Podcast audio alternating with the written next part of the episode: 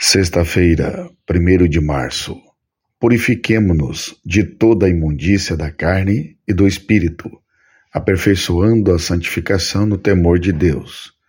Segundo Coríntios 7, 1. A necessidade de pureza.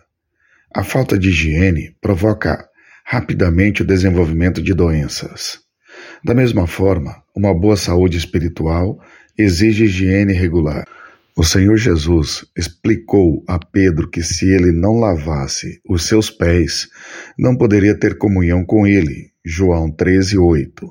Pés limpos nos falam da pureza da nossa caminhada moral, onde quer que vamos. A impureza perturba nossa comunhão com o Senhor e nos impede de servi-lo de maneira eficaz.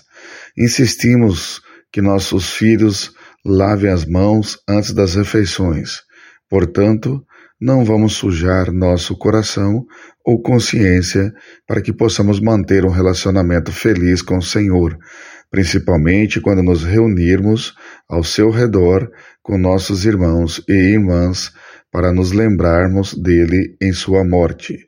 Devemos gastar mais tempo cuidando de nossa aparência do que nos preparando espiritualmente para quem estamos presentes.